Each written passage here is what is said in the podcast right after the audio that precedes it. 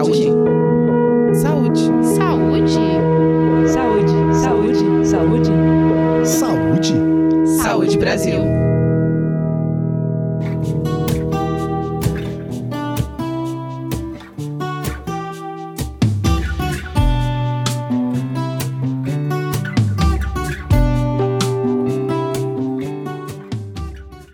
A saúde mental é um assunto importante e bastante sério. Afinal, a saúde completa anda lado a lado com o equilíbrio entre o corpo e a mente. Para dar mais foco a esse tema, em setembro acontece uma mobilização nacional chamada de Setembro Amarelo, que tem como objetivo debater e prevenir o suicídio no mundo. Para falar sobre esse assunto, explicar e desmistificar alguns pontos, hoje a gente conversa com a Maria Dilma, que é coordenadora de saúde mental do Ministério da Saúde. Tudo bem, Maria Dilma? Bem-vinda ao podcast do Saúde Brasil. Bom dia, muito obrigada pelo convite, ter a oportunidade de estar falando de um tema tão importante para todos nós. Prazer é nosso. Maria Dilma, para falar sobre saúde mental, é importante entender melhor esse universo, né? É muito comum a gente encontrar pessoas que não aparentam sofrer de uma doença mental, mas na verdade estão vivendo um verdadeiro sofrimento. Em relação a isso, você pode citar quais são os principais transtornos mentais e como as pessoas podem identificar ou diferenciar? E eu também queria entender se eles podem ser associados. Sim, na verdade, os principais transtornos mentais são a depressão, o transtorno afetivo bipolar e as psicoses. Dentro das psicoses, a gente tem a esquizofrenia como a doença psicótica mais grave. Mas temos outros transtornos mentais, mas eu estou focando nos mais graves, nos mais prevalentes. Com relação a eles poderem ter, estarem associados e tentar ver a diferença entre eles, na verdade a gente pode ter o transtorno depressivo, como um quadro de depressão grave. A gente pode ter o transtorno afetivo bipolar, que nesse ele se caracteriza por episódios de depressão e por episódios de elevação do humor, onde o indivíduo pode ficar bastante exaltado, cheio de planos, é, pode inclusive ter ideias de grandeza e prejudicar todo o seu funcionamento profissional e familiar. E a gente tem as psicoses, dentro delas a esquizofrenia é uma das psicoses mais graves, que cursa com bastante comprometimento na vida pessoal funcional do indivíduo. Ela cursa com quadros de geralmente associados a delírios, podendo também ter alucinações. É um quadro de evolução crônica grave e que também precisa de diagnóstico precoce, de tratamento adequado para que a gente evite um agravamento e também uma cronificação que traz bastantes prejuízos para o cidadão. É, passando agora para uma questão um pouco mais específica, é, a gente escuta falar muito, principalmente durante o Setembro Amarelo, sobre estar atento a sinais, em si mesmo ou nas pessoas que estão mais próximas. Mas quais seriam esses sinais? Na verdade, o que se tem hoje de suicídio é que praticamente mais de 90% dos casos de suicídio estão associados a um transtorno mental. E muitas vezes é, se questiona isso porque o indivíduo cometeu suicídio, mas não se tinha essa informação. Mas quando se vai fazer uma análise mais apurada do caso, se identifica que muitas vezes ele já tinha sintoma de um transtorno, não buscou ajuda, não chegou a ser diagnosticado, ou muitas vezes ele buscou ajuda, mas em, em função do preconceito ele acaba não se inserindo ao tratamento, agravando a doença e culminando com uma tentativa de suicídio, muitas vezes com o suicídio consumado. Na verdade, a gente precisa ficar atento quando alguém começa, por exemplo, a se isolar mais, não querer mais os contatos com os amigos como antes, ficar mais calado, buscar atividades mais solitárias, ficar muito mais em casa. Quando é estimulado, ele sempre dá uma desculpa de que ele está ocupado e que ele não está com vontade. Então, esse, esses são sinais de alguém que tem uma vida produtiva, que é ativo e que de repente começa a ter esse tipo de comportamento, principalmente de isolamento, de começar quando, quando conversa, falar, por exemplo, que a vida está sem sentido, que ele não tem sentido prazer pelas coisas que antes eram prazerosas, que ele acha que a vida é um fardo, que tudo está muito pesado. Então passa a ser alguém que o existir, o viver, passa a ser muito doloroso e muito pesado.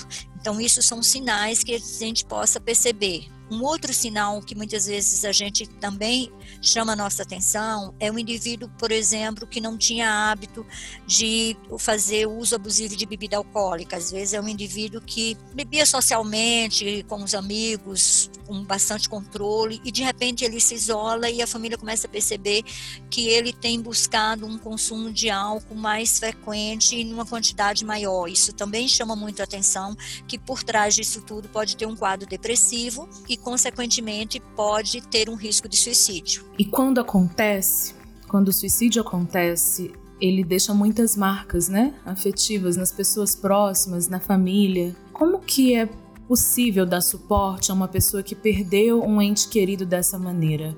É comum existir um sentimento de culpa e de impotência?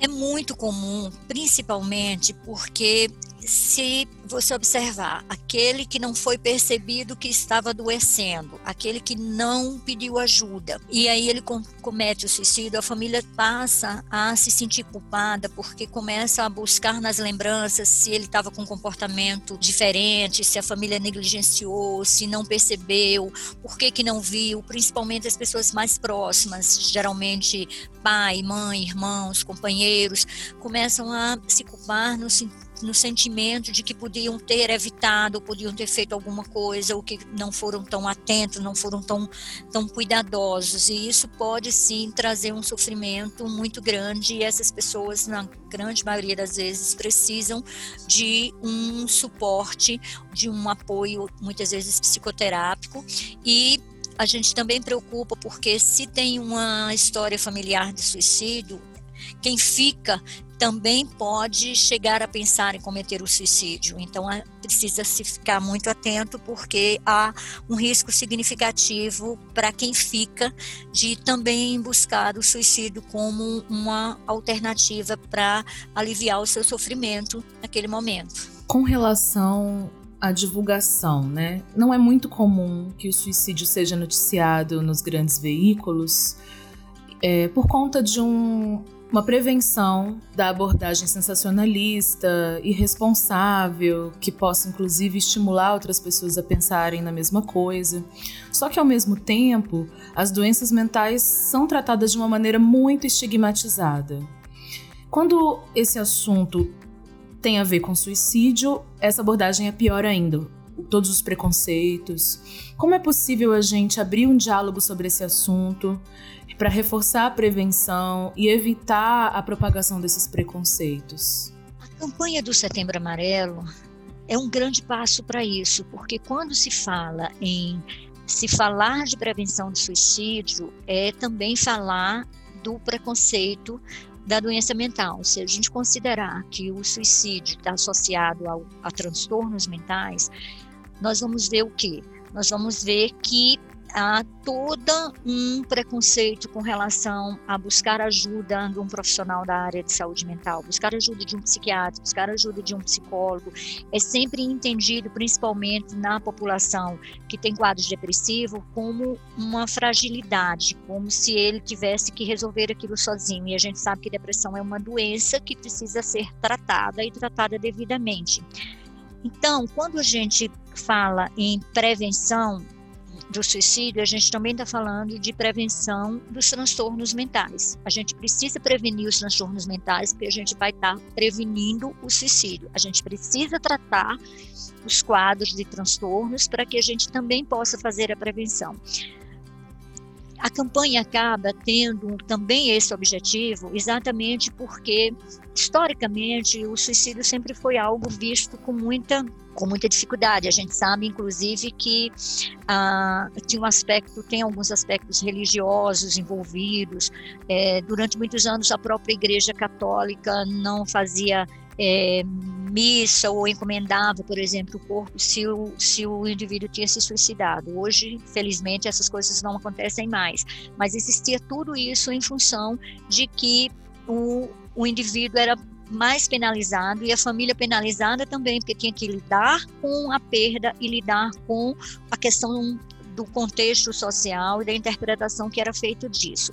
Então, hoje se entende que se deve falar do suicídio, mas se deve falar do suicídio com responsabilidade. Quando a gente tem muito cuidado com relação a aquelas notícias em que mostram fotografias e que a gente sabe que muitas vezes as pessoas estão o, o efeito de imitação do ato é isso tem muito a ver com alguém que está em uma situação de grande angústia, que muitas vezes em vários momentos chegou a pensar no suicídio, mas ainda não fez um plano. E aí pensou, mas não ainda está na fase de dúvida, que é o que acontece muito nesses momentos. E aí você tem todas essas informações de forma muitas vezes irresponsável, você pode estar tá, de alguma maneira estimulando a buscar alternativas. A gente sabe que hoje a internet faz isso, infelizmente, né? E que nós temos também que fazer prevenção com relação ao que passa na mídia. Então, é, um, é, muito importante a gente ter o cuidado e a gente trabalhar que a doença mental é uma doença como outras doenças crônicas. Da mesma forma que a, a diabetes é uma doença crônica, a hipertensão é uma doença crônica e que para o paciente ficar bem, e evoluir sem complicações. Ele precisa fazer o acompanhamento é, medicamentoso, o acompanhamento da atividade física, da dieta, todas as recomendações específicas para aquela doença. Na doença mental também precisa ser assim, que hoje a gente avançou, há uns anos atrás, se tinha muito pouco conhecimento sobre funcionamento cerebral, então se entendia muitas doenças mentais como algo sobrenatural, então ela ficou afastada da ciência. Hoje não, hoje a gente sabe como funciona o nosso cérebro, hoje a gente tem conhecimento de alterações da química cerebral que possa estar relacionado aos transtornos, além dos fatores genéticos, dos fatores é, sociais. Então, na verdade, o, a, a doença ela é multifatorial. E se não mudarmos esse olhar e começar a olhar que ela é uma doença que pode ser tratável, porque muitas vezes o preconceito é assim: eu vou tomar remédio para o resto da vida. O hipertenso precisa tomar remédio para o resto da vida, o hipertenso grave, para manter a pressão dele normal e ele ter uma vida relativamente normal, né? Então, muitas vezes, não são todas as doenças, mas nós, na área de saúde mental, a grande maioria das doenças, elas são tratáveis, elas podem não serem curáveis, todas elas, mas elas são tratáveis e o indivíduo tratando, ele pode ter uma vida normal, profissionalmente, no contexto familiar, no contexto social. Sem dúvida. Doutora, você já falou um pouco sobre a importância do Setembro Amarelo, mas eu queria saber se já é possível perceber, com as mobilizações dos últimos anos, os efeitos positivos, como na prática é, o Setembro Amarelo tem contribuído para a sociedade? Nós não temos assim os dados concretos, mas o que a gente percebeu é que é, com o Setembro Amarelo a gente faz prevenção do suicídio o ano inteiro, né? Como a gente faz prevenção do câncer de mama o ano inteiro. Então, tem alguns meses que se foca mais no sentido de trazer, estimular as pessoas para essa discussão. Então, a gente tem visto resultados, sim. Por quê? Porque a gente tem trabalhado exatamente para que a gente diminua esse estigma e estimule as pessoas cada vez mais a buscarem a ajuda profissional para fazerem uma avaliação e para tratar aquilo que for diagnosticado. Então, o resultado existe. Por quê? Porque as pessoas começam, inclusive, a se identificar. À medida que a gente está falando, fica atento aos sinais, percebe que você está mais calado, se você está mais triste, se você está com ideias mesmo de que a vida não tem valor. sinaliza para a população que ela pode estar adoecendo. Então, o, o, setembro nessas discussões a gente tem feito as pessoas ficarem mais alerta e buscarem de fato ajuda. Agora vamos falar desse contexto em que estamos vivendo, né, o da pandemia. É um período em que as pessoas lidam com o medo de adoecer, com o distanciamento social, muitas mudanças de rotina e com essa sensação do perigo eminente, né? Fica, muita gente está longe da família. Como tudo isso afeta a nossa saúde mental? Na verdade, é, o estresse afeta a nossa saúde e o que, que acontece? Nesse momento, nós passamos a vivenciar uma situação, como você colocou, de perigo, e as pessoas começaram a se isolar muito, até para se protegerem. Né? Isso trouxe muita ansiedade, a ansiedade no sentido de contaminação, a ansiedade de se contaminar a si, contaminar um ente querido, numa doença em que nós não não conhecíamos nada, né? Conhecemos pouco ainda, mas a gente já conhece mais detalhes, mas desde o início ela desafia todos os nossos conhecimentos. A gente foi, à medida que foi cuidando dos casos, foi se identificando como é que é exatamente a contaminação, como é que, o que, que ela causa, quais são as lesões. Então as pessoas começaram a se sentir muito inseguras. E o que a gente viu foi que as pessoas que já eram extremamente ansiosas, já tinham um perfil, elas pioraram sensivelmente. Né? Por quê? Porque todo mundo precisa se proteger. E o próprio isolamento em si, esse não contato que a gente está acostumado, nós brasileiros, inclusive, do contato físico, do abraçado, estar tá junto, do estar tá comemorando, isso traz um sentimento de isolamento e de muito medo. E isso fez com que nós tivéssemos uma, uma procura maior de ajuda por causa de quadros de insônia, de ansiedade e até mesmo de reagudização de quadros que estavam sob controle porque é uma situação de estresse muito grande. Então, a pandemia está trazendo um, muito sofrimento, com, não só para a saúde mental, mas para a saúde como um todo. Por quê? Porque, inclusive, aquelas pessoas portadoras de doenças crônicas outras é, também começaram a ficar com receios de irem para suas consultas, de irem se sentindo mal e no hospital com medo de se contaminar. Então, muitas vezes, é, negligenciando suas doenças crônicas em função desse pavor. E isso gera bastante angústia na população. Então, é um momento muito difícil, é um momento que a gente está tendo é, um grande aprendizado. E a nossa grande preocupação é também no período que está sendo chamado da quarta onda, que é o período pós-pandemia. Por quê? Porque nós tivemos, mesmo que a gente tenha orientado os serviços a permanecerem em atendimento, os pacientes ficaram com receio de sair de casa e se contaminarem, alguns pacientes interromperam o tratamento, alguns reagudizaram. E somado a tudo isso, tem o estresse exatamente do do distanciamento entre as famílias, entre os amigos e, além de tudo, as questões econômicas. Algumas pessoas, nesse momento, perderam seu, seu emprego, então isso também traz muito sofrimento e nós sabemos que sempre que existe crises econômicas no mundo, aonde ela está acontecendo, ela aumenta o risco de aparecimento de transtornos mentais e ela aumenta o risco de suicídio. Com certeza. Doutora, agora sobre o projeto Telepsi. Quem não conhece, é uma iniciativa do Ministério da Saúde e do Hospital das Clínicas de Porto Alegre.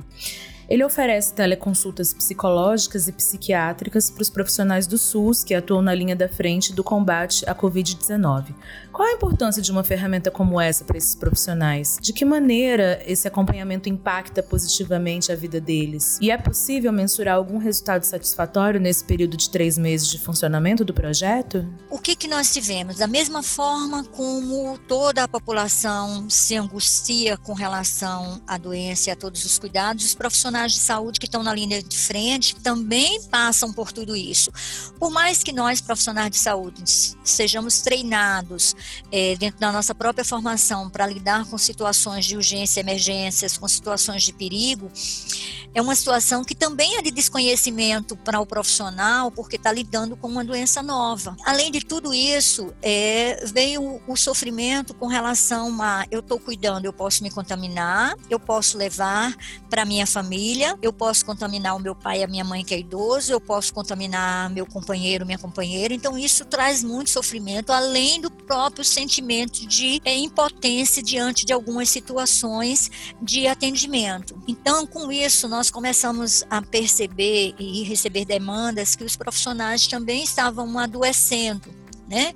E alguns profissionais também têm um perfil de ser mais ansioso, então nessas situações de estresse eles pioravam, como as condições de trabalho. O estresse do trabalho faz adoecer, isso já está comprovado que condições de trabalho, situações dos profissionais de saúde, eles adoecem. Numa situação de pandemia, isso aumentou significativamente. Então foi nesse intuito que nós construímos o projeto com o Hospital de Clínicas de Porto Alegre, a princípio com uma proposta de que a gente trabalhasse com acompanhamento psicoterápico e também suporte que a gente chamou de psicoeducação e também uma avaliação médica psiquiátrica. Por quê? Porque nas avaliações a gente investigou possibilidades de quadros depressivos mais graves e também de riscos de de suicídio. Então, que precise, se a gente tem risco de suicídio, a gente considera que o, o risco de suicídio é uma situação de emergência. Portanto, ele tem que ser atendido o mais rápido possível. Então, dentro desse projeto, nós estamos oferecendo o atendimento psicoterápico e também um atendimento psiquiátrico, onde logo que se percebe que esse esse profissional tenha algum risco ou esteja numa proximidade a esse risco ou já esteja dentro de um risco, é, ele passa por uma avaliação é, médica psiquiátrica com orientação. Nós vinculamos ele na sua região para que ele seja é, rapidamente atendido e, se necessário, alguma intervenção farmacológica seja feita, e ele permanece no nosso programa em em acompanhamento. Em cima de tudo isso, o que, que acabou acontecendo? Nós começamos a receber buscas no nosso serviço de profissionais que não estavam diretamente ligados à linha de frente no Covid, no cuidado imediato, mas também que trabalhavam nos serviços de saúde e também começamos a receber demandas de profissionais de serviços essenciais. Então, com isso, nós discutimos aqui no Ministério e junto com o Hospital de Clínicas e nós ampliamos esse, esse serviço para também atender a aquele que trabalha, o profissional que trabalha nas áreas essenciais. Estendemos também para os professores, porque os professores também estão passando por bastante dificuldades, inclusive tendo que se adaptar a uma nova forma de ensinar, a questão principalmente dos professores que lidam com a educação infantil, em que eles tiveram que fazer nova proposta de trabalho, né? Alguns ainda não estão familiarizados com as questões da tecnologia da informação, então isso gerou também para eles muita angústia e eles também começaram a procurar os nossos serviços. No profissional de saúde, a gente tem uma incidência significativa significativa da busca na área de enfermagem, tanto o enfermeiro como o técnico como o auxiliar. Mas nós também temos atendido os médicos, farmacêuticos, dentistas, assistente social, é, fisioterapeutas que têm trabalhado, equipe que tem trabalhado na UTI com os pacientes graves, mas também aqueles que trabalham na atenção básica e que muitas vezes é quem faz a avaliação inicial e o diagnóstico. Essa foi a primeira parte do episódio sobre Setembro Amarelo do podcast Saúde Brasil. A gente conversou com a Maria Dilma, que é coordenadora de saúde mental do Ministério da Saúde, sobre sinais de depressão, estigmas e os desafios para a saúde mental nesse período de pandemia. Não deixe de conferir a segunda parte dessa entrevista, que aborda tratamentos, prevenção, ações da rede de apoio e os cuidados com a saúde mental para crianças e idosos.